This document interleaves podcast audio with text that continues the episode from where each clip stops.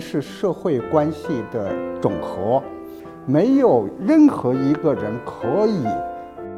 完全独立于社会的那种存在来生存着。我们人类的社会所要维持的一种呃恒定的价值观，其中一条一定是要锲而不舍的、呃真诚的。有说服力的来肯定普通人、平凡者的社会存在作用，追求体现着一种自信，放弃也同样体现着一种自信。不懂得适时而放弃的人，其实是没有活明白的人。文化给我们的一种好处，就在于适时的提醒我们，调整自己的人生方向，思考，退一步海阔天空。心知心智前沿，我是一课 Talks 讲者梁晓声。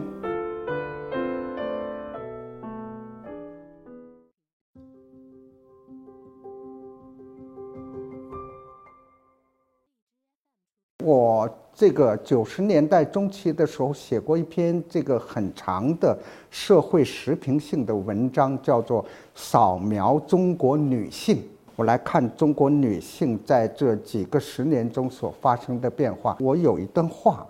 这段话就是：如果真有上苍存在的话，他们好像经常论批次的向人世间潜下一些。责任种子，就说这个家庭太困难了，就派了一位这样的，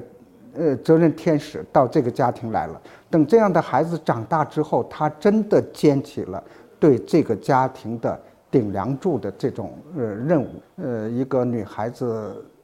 呃，给我来信，要我写一写她的小姨。那么这女孩看了我这篇文章，她就告诉我，我小姨就是。有一段话就写到，他小姨是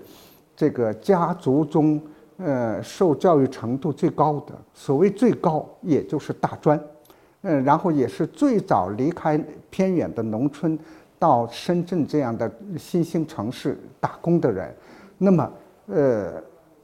家族中的其他孩子们一旦到了十八岁开始找工作的时候，都来到了深圳来找这个小姨。那还有同村的孩子们，所以经常是，呃，占了小姨的床，沙发也碎了，地板也碎了，在小小的这个所租的这个房间里，有时会有，最多的时候会有六七个，呃，仅比小姨小几岁的孩子。小姨早晨去上班的时候，要在孩子们的身躯之间来找自己的鞋子和衣服，因为这个印象很深。我始终就觉得，在我笔下，这样的一个小姨的形象，应该摆放在我的哪一部作品中？在人世间中，我没有余地把它摆放进去，这实际上是我的一个遗憾。所以这个初心一直在这个呃纠缠着我。那么。完成了人世间之后，我觉得我要为这样的小姨单独立一个传。它不只是呃一个呃个体，它代表着那个年代许多这样肩负起家庭的、家族的扶贫责任的一些孩子们的身影，所以也是使我非常感动的一些青年。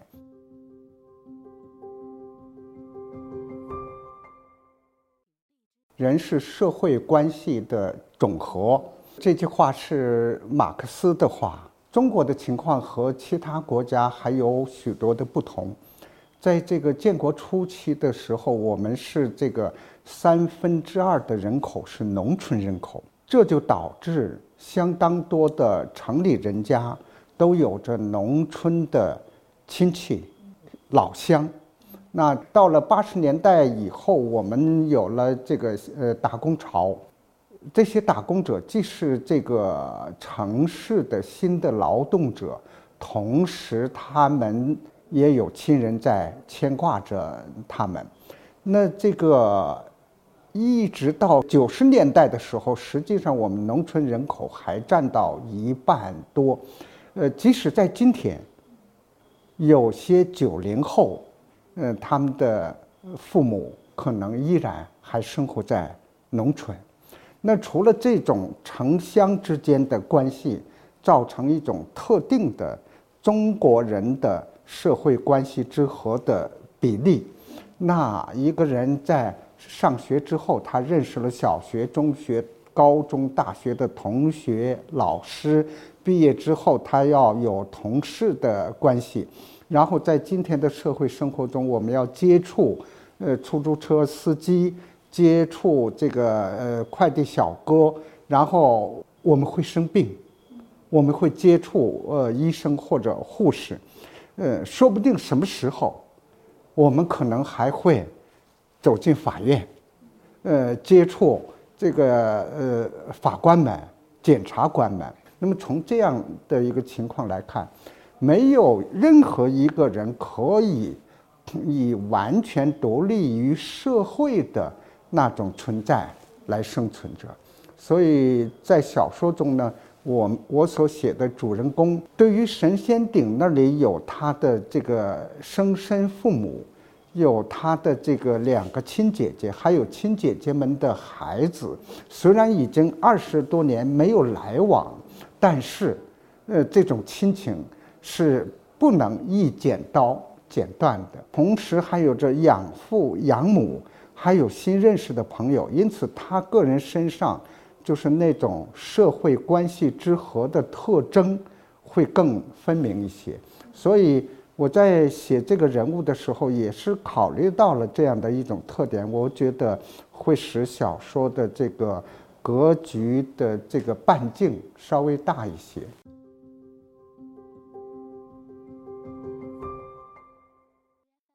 许多青年都希望自己做出成绩、成就。我个人觉得，一个青年在自己的工作中做出成绩，呃，这是相对较容易的一件事。只要努力工作，任何岗位你都可以做出成绩来。但一个人要做出成就，这就相对的难一些。对但我还想反问一句：当我们说青年们有谁不希望自己有成绩、有成就的时候，这句话的后边是否包含着对于金钱、地位和财富的呃一一种向往？是否或者再进一步说，是否和这三点？也有着关系。我们用什么来判断？是因为他，呃，挣的钱多很多了，住上大房子了，呃，开上好车了，跟这些有关没有？青年谁不希望自己，呃，做出成绩，做出成就呢？这些又和我们在行业中的地位？呃，和我们所获得的这个工资报酬，和我们所能过上的生活有着必然的联系，对吧？那假如仅仅是有着联系的话，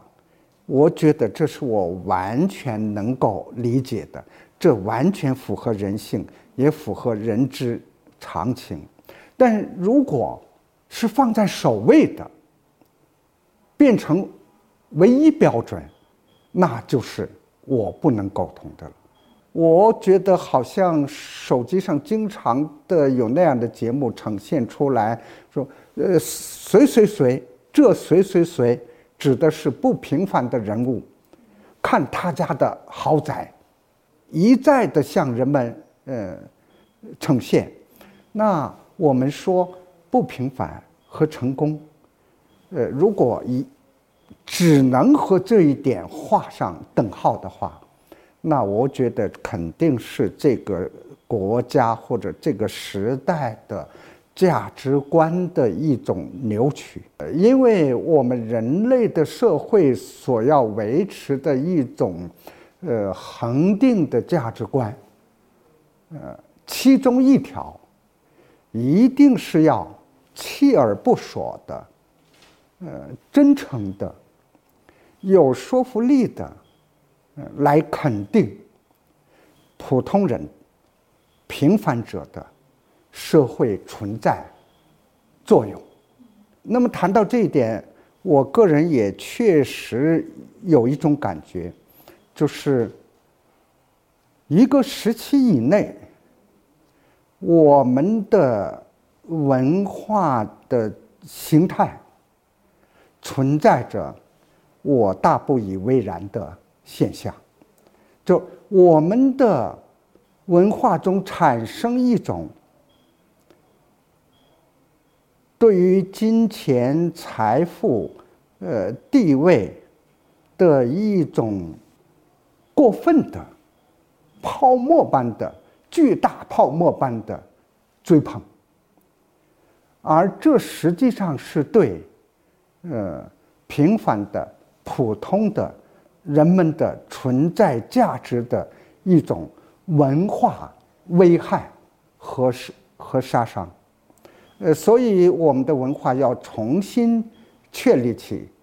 这一点，甚至包括在宣传方面。那我为什么要写这本书？我实际的想法也是，我要通过这本书确立普通者的作用，普通者的尊严。普通者可敬的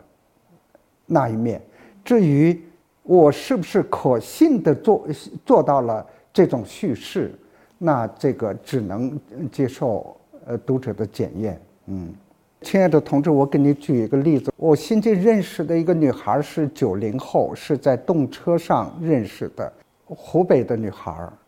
这个理工女，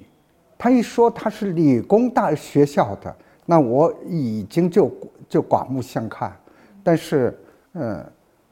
他家里有诸多的亲人都有家族遗传的病，那种病一个家庭只要有一个，几乎就会，呃，使人无论走到任何地方都牵肠呃挂肚，而他家里有三个。就这样的一个女孩，她的工作又是非常普通的铁路上的工作，呃，在相一个时期内，九零后们参加工作也不会有多少年。除了五一劳动，呃，全国的五一劳动奖章没得，其他的一切劳动荣誉，她都得到了，包括行业中的火车头奖。他的工资不会因为这一点有明显的提高，他还是他，他不会因而就开上豪车，呃，住上别墅，但是他不可敬吗？他平凡，但是他是不是在他平凡的岗位上也做的那么优秀？那至少我这个七十岁的老头在这样的女孩女孩面前，是绝对的，心中油然产生一种敬意，觉得好了不起。但是不管哪一代人，我个人觉得，呃，追求体现着一种自信，放弃。也同样体现着一种自信。呃，不懂得时时而放弃的人，其实是没有活明白的人。嗯，你不可能在你的一生中把所有的好东西都占为己有，你只能够获得其中的呃某一种而已。像我已经获得了文学给我的一种回报，因此要知足。文化给我们的一种好处就在于适时的提醒我们，呃，调整自己的人生方向，思考，退一步海阔天空。呃，不但要经常问自己，你到底要什么，还要经常问自己，多多才是够。我觉得把这些都和自己对话清楚了之后，呃，可能人生会相对变得呃压力减轻一些。刚才我们谈到平凡的时候，我们只谈到了文化现象，其实还有一点很重要，就说，一个国家、一个社会必须最大程度的，呃，缩小。财富拥有和收入的剪刀差，如果这个差距拉得越来越大，那是无论如何，是连上帝本人都不能够说服平凡的人和普通的人们生活的愉快起来的。所以，未来的中国可能在这些方面要做。许多事情，做许多事情，就说，呃，我的至少我的愿望，希望在八零后、九零后和零零后中，呃，以后会出现更多的能够经过自己的努力，能够在时代进步的这个处处力下，嗯，达到。中产生活程度的那样的一一个远景，呃，我也相信这个远景在未来的三十年内可能会逐步的实现，嗯。